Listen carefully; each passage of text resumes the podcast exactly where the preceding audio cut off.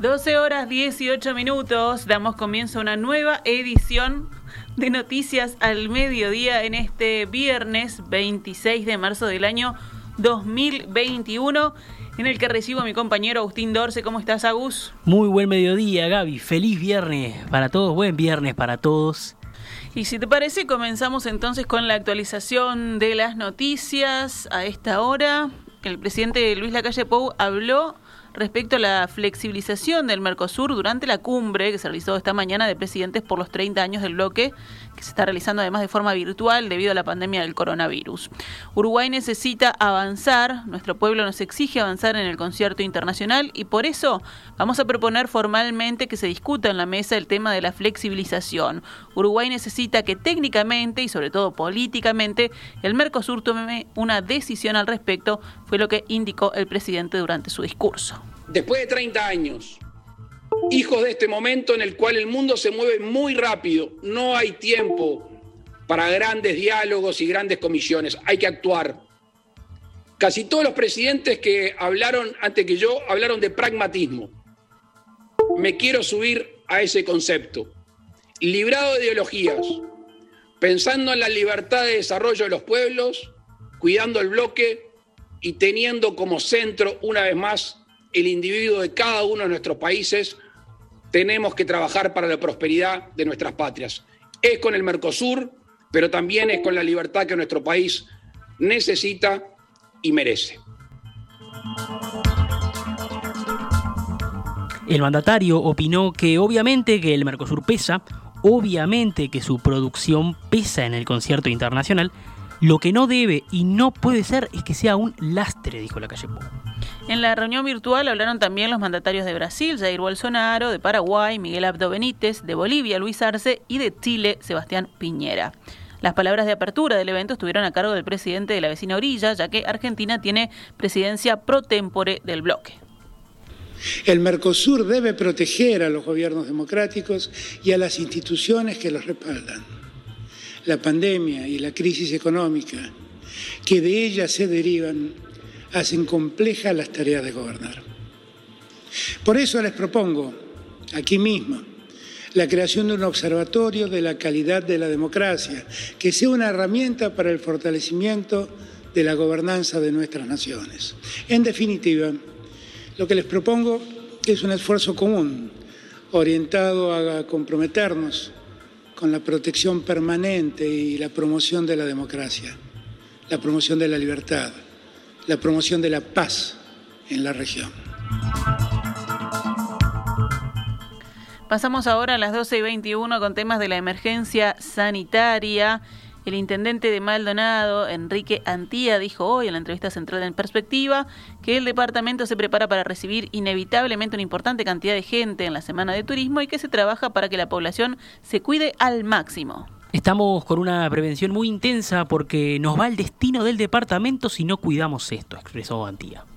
Sabemos que Semana Santa en los últimos años ha incrementado enormemente la visita de, turistas, básicamente de nuestro país, ¿eh? cosa que antes no era tan así. las, las, últimas Semanas Santas hubo mucha gente que vino, entonces prever no está, no está de más, porque después lo tenemos que pagar en salud ¿eh? Eh, de mucha gente y capaz que en alguna vida de algún vecino. Entonces, la actitud de la Intendencia tiene que ser muy responsable y ahí estamos tratando de mentalizar a todos los operadores eh, públicos y privados del departamento, ¿no? Este, para que si el intendente que es, es, una referencia manda una señal hacia abajo que todo el mundo se trate de alinearse para tratar de cumplir con lo que el gobierno y, los técnicos que asesoran al gobierno nos recomiendan.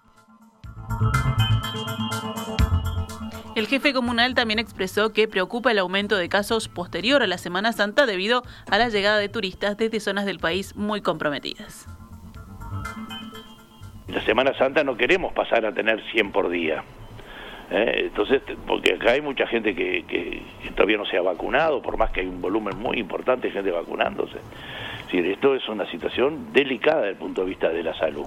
Y sabemos que eh, el turismo, cuando viene de otras zonas que además están muy comprometidas, ¿eh? este, estamos viendo que están muy comprometidas, bueno, nos preocupa tremendamente no, no, que no se nos enferme toda nuestra comunidad, ¿no? Y esa es un poco la actitud que tenemos que tener. Vamos a brindar servicio con el mayor cuidado y ojalá salgan días lindos de sol para que la gente ande mucho al aire libre, ¿no? Hablamos de vacunas. Hasta el momento se han vacunado contra COVID-19 en Uruguay 466.414 personas con la primera dosis de Coronavac o de Pfizer. Ayer fueron aplicadas 38.598 vacunas. Hoy ya van inoculadas 12.448 de las 40.700 agendadas. Para inocularse a partir de mañana están inscritas otras 209.000 personas. El secretario de la Presidencia, Álvaro Delgado, anunció ayer que se alcanzó un acuerdo con Pfizer BioNTech para aumentar la cifra de dosis que llega cada semana al país, pasando de poco más de 50.000 a 80.730 dosis. Las primeras dosis de la vacuna de Pfizer y BioNTech llegaron a Uruguay el 10 de marzo y el último envío arribó anoche con otras 50.000. Ayer se tuvieron que descartar 800 dosis de la vacuna de Sinovac en el hospital de Canelones por la pérdida de la cadena de frío. Luego de que trascendiera la noticia, la Administración de los Servicios de Salud del Estado emitió un comunicado señalando que la Dirección de Región Sur del organismo ya pidió formalmente a la Dirección del Hospital una investigación administrativa de carácter urgente a fin de determinar si se ha incurrido en actos o hechos irregulares. Nos vamos a otros temas del panorama nacional. El año pasado estaba bajo la línea de pobreza el 11,6% de los uruguayos, casi 100.000 personas más que en 2019. El 0,4% vivía en la indigencia, es decir, unas 7.000 personas más que en el año previo. Según el reporte del Instituto Nacional de Estadísticas difundido ayer, en el caso de la pobreza, ese guarismo implica que 116 personas de cada 1.000 no superan el ingreso mínimo para cubrir las necesidades básicas alimentarias y no alimentarias consideradas en la encuesta. En Montevideo, el umbral de ingreso para considerar pobre un hogar unipersonal es de 14.499 pesos. En el área rural, la cifra estimada para que una persona que vive sola sea considerada pobre es de 6.442 pesos. En el caso de la pobreza, el indicador marca un aumento por cuarto año consecutivo. En 2019 el dato fue de 8,8%, en 2018 8,1% y en 2017 7,9%, aunque la estimación más reciente muestra un incremento más significativo, pasó de 8,8 a 11,6%.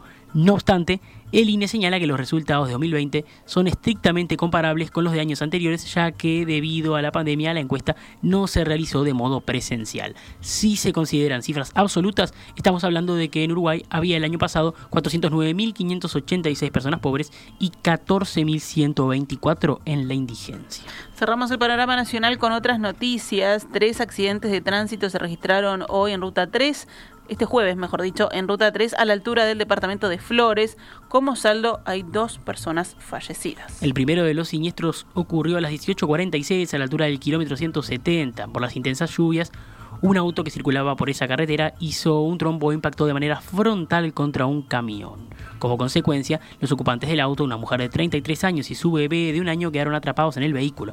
La mujer tuvo que ser rescatada por bomberos, fue trasladada al hospital de Trinidad y posteriormente derivada al hospital británico en Montevideo.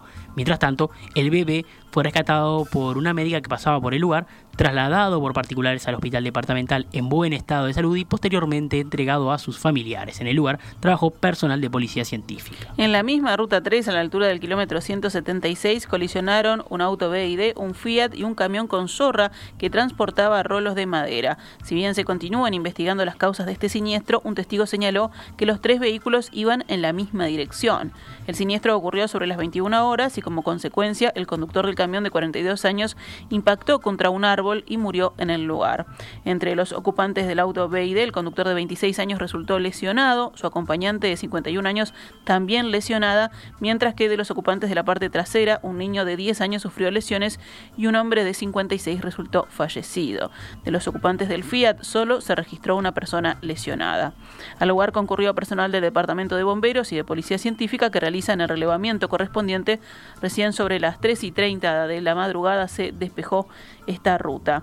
El tercer siniestro fue en el kilómetro 180 de la ruta 3 e involucró solo un camión que derrapó, aparentemente como consecuencia de las intensas lluvias. El conductor no sufrió lesiones de entidad.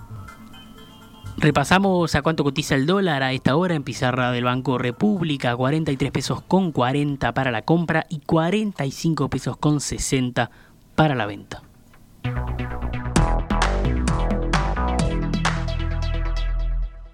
Estás escuchando CX32, Radio Mundo, 1170 AM, Montevideo, Uruguay. 12 horas 30 minutos, pasamos rápidamente el panorama internacional. En Brasil, el Instituto Butantan de Sao Paulo anunció hoy que está desarrollando una vacuna 100% brasileña contra el coronavirus, con la expectativa de empezar a aplicarla en julio y julio y de distribuirla posteriormente entre países de baja renta. La producción de la Butanvac será asegurada en un 85% por Brasil y el 15% por Vietnam y Tailandia, según precisó la prestigiosa institución paulista responsable de la mayor parte de los sueros y vacunas fabricados en el país sudamericano. Los resultados fueron excelentes en los test preclínicos, eso fue lo que dijo en rueda de prensa el director del Instituto Butantan, Dimas Covas. El proyecto espera ahora la autorización del, del, regulador sanitario Anvisa para empezar sus ensayos clínicos en abril y la vacunación en julio. Nos vamos a Alemania, primera economía europea que ratificó hoy el plan de recuperación post pandemia de la Unión Europea de 750 mil millones de euros, o sea, o sea unos 911 mil millones de dólares. La Cámara Alta del Parlamento alemán aprobó hoy por la mañana después de que la Cámara Baja lo hiciera ayer jueves, un símbolo de peso en un país que tradicionalmente se ha opuesto a cualquier mecanismo de endeudamiento común en la Unión Europea. Este voto es una señal clara para una Europa solidaria y fuerte, celebró el ministro alemán de Finanzas Olaf Scholz. Este plan, arduamente negociado el verano pasado en el bloque europeo, tiene por objetivo paliar las consecuencias económicas de la pandemia de COVID-19 en Europa. Se basa en un mecanismo sin precedentes de deuda común de todos los Estados miembros y una parte del dinero será transferida en forma de subvenciones, sobre todo para los países más impactados. Nos vamos al deporte, Aus. Nos vamos al deporte, nos vamos con los resultados de la fecha número 14 del torneo clausura. Peñarol venció ayer 2 a 0 a Progreso. Rentistas igualó 0 a 0, igualó a 0 con Defensor Sporting, perdón. Fénix y Wanderers igualaron 3 a 3. ¿Qué pasa? Ayer también tendrían que haber jugado Plaza, Colonia y River Plate. Sin embargo, el partido se postergó por un tema de lluvias. La cancha no estaba en condiciones en el Prandi de Colonia. Por lo tanto, el partido se postergó para hoy a las 16 horas. Con este partido se va a cerrar la fecha 14 de clausura y que va a tener este torneo en la fecha 15 el día domingo. Comienza el día domingo con Rentistas y Danubio que jugarán a las 17 horas en el Charrúa. Boston River y Liverpool jugarán a las 20 horas en el Centenario Deportivo Maldonado. Va a recibir a Nacional en el domingo burgueño Miguel de Maldonado en el campus. Y Cerro Largo lo hará en el Ubilla frente a Defensor Sporting a las 20 horas también. Acá se definirán bueno, los descensos y también el campeón del anual. El lunes se cerrará el torneo clausura con cuatro partidos. Montevideo Wanderers Cerro en el Parque Viera a las 10 de la mañana. River Plate Progreso en el Parque Sarol y a las 16 horas. Montevideo City Torga y Plaza Colonia jugarán en el Charrúa a las 18.15. Peñarol y Fénix jugarán en el campeón del siglo a las 21.15 en el panorama del básquetbol con motivo del fallecimiento de Alberto Sonsol, la Liga Uruguaya de Básquetbol suspendió la fecha de, ayer, que iba a comenzarse a jugar la tercera fecha. Ayer el partido entre Defensor Sporting y Nacional. Bueno, ese partido fue suspendido. Hoy se juega, se pasó para mañana el partido. ¿Cómo queda el calendario de la fecha 3 de la Liga Uruguaya de Básquetbol? Hebraica, Maccabi, Urunday Universitario jugarán hoy 19-15. Aguada, Trubil, jugarán hoy 21 a 30. El sábado la etapa va a comenzar a las 12 y 15 del mediodía con Malvin Goes. Después Bigua Olimpia jugarán 14.30, Peñarol Capitol jugarán 19.15 y se cerrará con Defensor Sporting y Nacional que jugarán 21.30. Para esa hora fue que se pasó el encuentro postergado de ayer.